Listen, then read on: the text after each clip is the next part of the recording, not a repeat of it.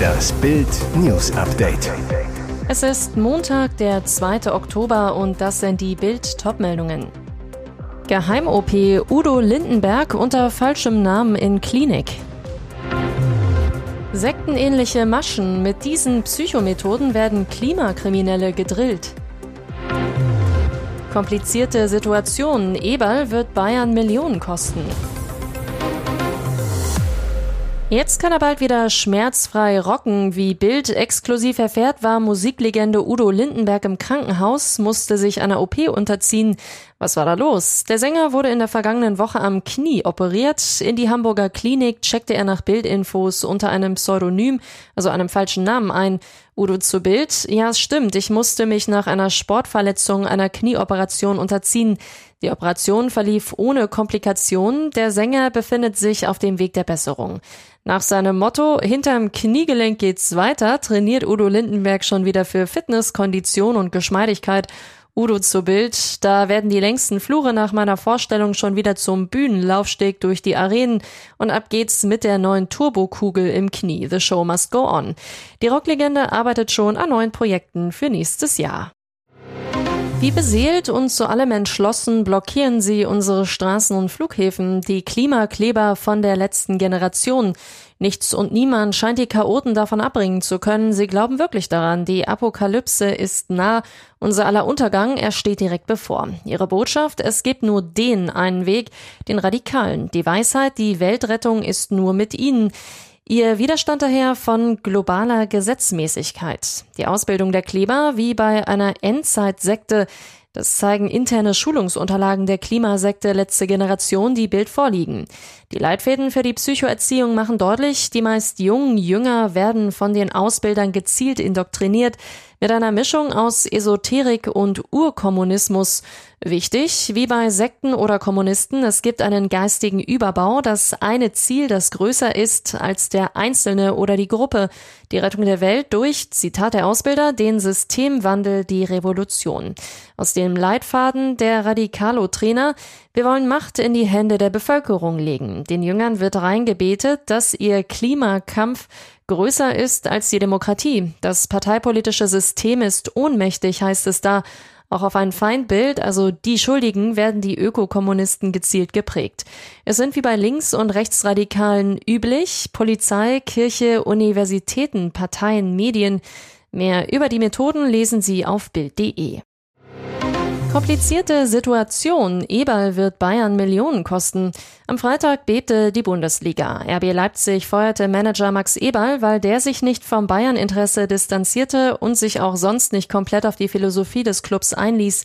Der Knall war groß. Und wie halt danach? Bild beantwortet die heikelsten Fragen nach dem Eberl aus. Wie teuer wäre Eberl für Bayern? Auffällig ist, er wurde formell nicht gefeuert, sondern freigestellt, heißt der Vertrag läuft weiter, der Manager kassiert Gehalt. Aber RB kann auch Ablöse verlangen, wenn ein anderer Verein Eberl verpflichten will. RB-Geschäftsführer Johann Plenge, wenn jemand kommt, muss man über die Modalitäten sprechen. Bild weiß, intern erwartet RB zeitnah eine Kontaktaufnahme des FC Bayern, dann verlangen die Leipziger Ablöse. Bis zu sieben Millionen Euro muss RB an Eberls Ex-Club Gladbach blechen. Die wollen die Sachsen nun auch mindestens von den Bayern. Geht jetzt auch Rose? Trainer Marco Rose und Eberl haben über Jahre hinweg einen engen Draht, waren schon zusammen in Gladbach. Sie bezeichnen sich als Freunde. Daher traf das Eberl aus Rose. Der Trainer, ich schätze Max privat als Menschen sehr und auch als absoluten Fachmann. Bei der Begründung für die Entlassung, der fehlende Identifikation mit RB, nimmt Rose den Ex-Manager in Schutz. Ich bin in Dortmund gegangen worden und mir wurde ähnliches mit aufs Tableau geschrieben. Ich bin Leipziger, Max kommt woanders her. Dinge brauchen manchmal etwas Zeit. Aber Bild weiß, das Eberl aus hat für Rose keine Konsequenzen. Bald an der Börse zu haben, soll ich die Birkenstock-Aktie kaufen? Nun ist es amtlich, der Sandalenschneider Birkenstock geht an die Börse. Allerdings nicht im Heimatland, sondern in Amerika, an die New York Stock Exchange, an die Wall Street. Ab dem 2. Oktober legt Birkenstock laut Insidern mit der Werbetour für die Emission los. Die Zeichnungsfrist solle wohl bis zum 10. Oktober dauern. Einen Tag später wäre die Erstnotiz geplant. Der Marktwert der Sandalenmacher dürfte in der Spanne von 8 bis 11 Milliarden Euro liegen. Das entspricht ungefähr dem des deutschen Chemieriesen Covestro oder von Siemens Energy. Der genaue Wert entscheidet sich erst mit der Aufnahme des Börsenhandels. Was für und was gegen Birkenstock spricht, das lesen Sie auf Bild.de. Und jetzt weitere wichtige Meldungen des Tages vom Bild Newsdesk. Wie lange soll das noch so weitergehen? Immer mehr Flüchtlinge kommen nach Deutschland, doch über den Kurs, die Zahl der illegalen Migranten zu senken, tobt ein beinharter Kampf. Wir müssen einsehen, dass wir uns diese Asylpolitik nicht mehr leisten können. Wenn wir ein höheres Sozialleistungsniveau anbieten, brauchen wir uns nicht zu wundern, dass Menschen versuchen, möglichst nach Deutschland zu kommen, sagte CDU-Legende Wolfgang Schäuble bei Zeit Online. Entwicklungsministerin Svenja Schulze hält in Bild dagegen. Zäune und Mauern werden auf Dauer keine Menschen aufhalten, die verzweifelt sind. Deswegen müssen wir die Verzweiflung, also Fluchtgründe bekämpfen sowie reguläre Migrationswege eröffnen. CDU-General Carsten Linnemann platzt wegen der Asylschlacht der Kragen. Er fordert eine Brandrede des Kanzlers an die Welt. Der Kanzler muss das Signal an die ganze Welt senden. Unsere Kapazitäten sind erschöpft. Wir werden die illegale Migration unterbinden, so Linnemann zu Bild. Mit Parlamentsgeschäftsführer Thorsten Frei hat Linnemann einen Asylpakt entworfen. Die CDU will den Pakt mit der Ampel umsetzen. Die Vorschläge unter anderem stationäre Grenzkontrollen zur Schweiz, Polen und Tschechien, die Einrichtung von Abschiebezentren und freiwillige Aufnahmeprogramme für Geflüchtete, zum Beispiel mit Afghanistan, sollen sofort gestoppt werden. Als der junge Mann vor die Bar trat, um den milden Spätsommerabend zu genießen, krachten Schüsse im gutbürgerlichen Hamburger Stadtteil Sasel. Ein Killerkommando richtete ihn auf dem Gehweg hin. Es ist 22.30 Uhr, als seine Todesschreie durch die Sasseler Chaussee gellen. Dann Totenstille. Entsetzte Anwohner alarmieren über 110 die Polizei. Vor der Shisha-Bar Cherie ist der Mann zusammengebrochen, getroffen von Schüssen aus einer Pistole. Das Killerkommando hatte ihm offenbar aufgelauert. Er wurde gezielt mit mehreren Schüssen hingerichtet. Großalarm in Hamburg. Rund 20 Streifenwagen rasen zum Tatort. Dazu Rettungs- und Notarztwagen. Die Mordbereitschaft des Landeskriminalamtes wird alarmiert. Die Sasseler Chaussee wird voll gesperrt. Mediziner kämpfen um das Leben des niedergeschossenen Mannes. Er wird reanimiert, doch ihm ist nicht mehr zu helfen. Er stirbt noch im Rettungswagen. Die Fahnder sind blitzschnell am Tatort und können die mutmaßlichen Killer fassen. Rund 500 Meter von der Sherry-Bar entfernt stoppen sie einen hochmotorisierten VW Atheon. Die Beamten zwingen die vier Insassen mit gezogenen Dienstwaffen aus dem Wagen zu steigen. Die Männer werden festgenommen unter dringendem Mordverdacht. Um Spuren wie DNA-Fragmente und Schmauchpartikel zu sichern, werden ihnen Papiertüten über die gefesselten Hände gezogen. Deutschlandweit wollen tausende Allgemein- und Fachärzte am heutigen Montag in einer bundesweiten Protestaktion ihre Praxen geschlossen halten. Der Virchow-Bund als Verband der niedergelassenen Haus- und Fachärzte hatte zu der Aktion aufgerufen. Weitere knapp 20 Ärzteverbände sowie die kassenärztlichen Vereinigungen hätten sich angeschlossen, sagte ein Sprecher des Virchow-Bunds. Damit startet die Kampagne Praxis in Not in eine neue Phase.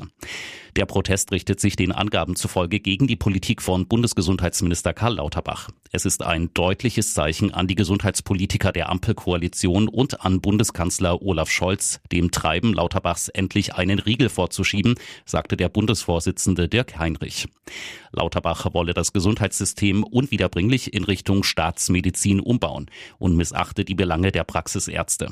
Zudem seien Praxen durch Inflation, steigende Energiepreise, Fachkräftemangel und unzureichende Finanzierungsabschlüsse mit den Krankenkassen stark unter Druck, betonte der Verband. Inzwischen hat Lauterbach die Forderungen nach mehr Geld in Frage gestellt. Am Brückentag schließen viele Praxen, wie die Apotheker wollen auch sie mehr Geld. Im Mittel verdienen sie aber nach Abzug aller Kosten um die 230.000 Euro pro Jahr, schrieb er auf X. Hier ist das Bild News Update. Und das ist heute auch noch hörenswert.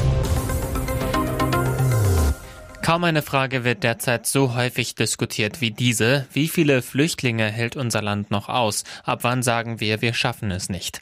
Allein über die polnische und tschechische Grenze kamen im September wöchentlich 1000 Menschen nach Deutschland, laut Innenministerium fast doppelt so viele wie über Österreich. Für die jungen Flüchtlinge hat Ministerpräsident Michael Kretschmer jetzt einen ganz neuen Plan entwickelt, wie er in einem Interview verkündete. Wir wollen versuchen, einen Teil der unbegleiteten minderjährigen Asylbewerber nicht ins Regelschulsystem zu schicken, sondern sie gleich eine praktische Ausbildung beginnen zu lassen, erklärte der CDU-Politiker gegenüber der Leipziger Volkszeitung. Ausbildung statt Schule also. Dazu plane man zwar auch eine Bundesratsinitiative, Sachsen soll allerdings Vorreiter werden. Kretschmer begründet, Momentan stellt uns die große Anzahl von Ukrainern und jungen Flüchtlingen vor große Herausforderungen. Das überfordert unser Schulsystem.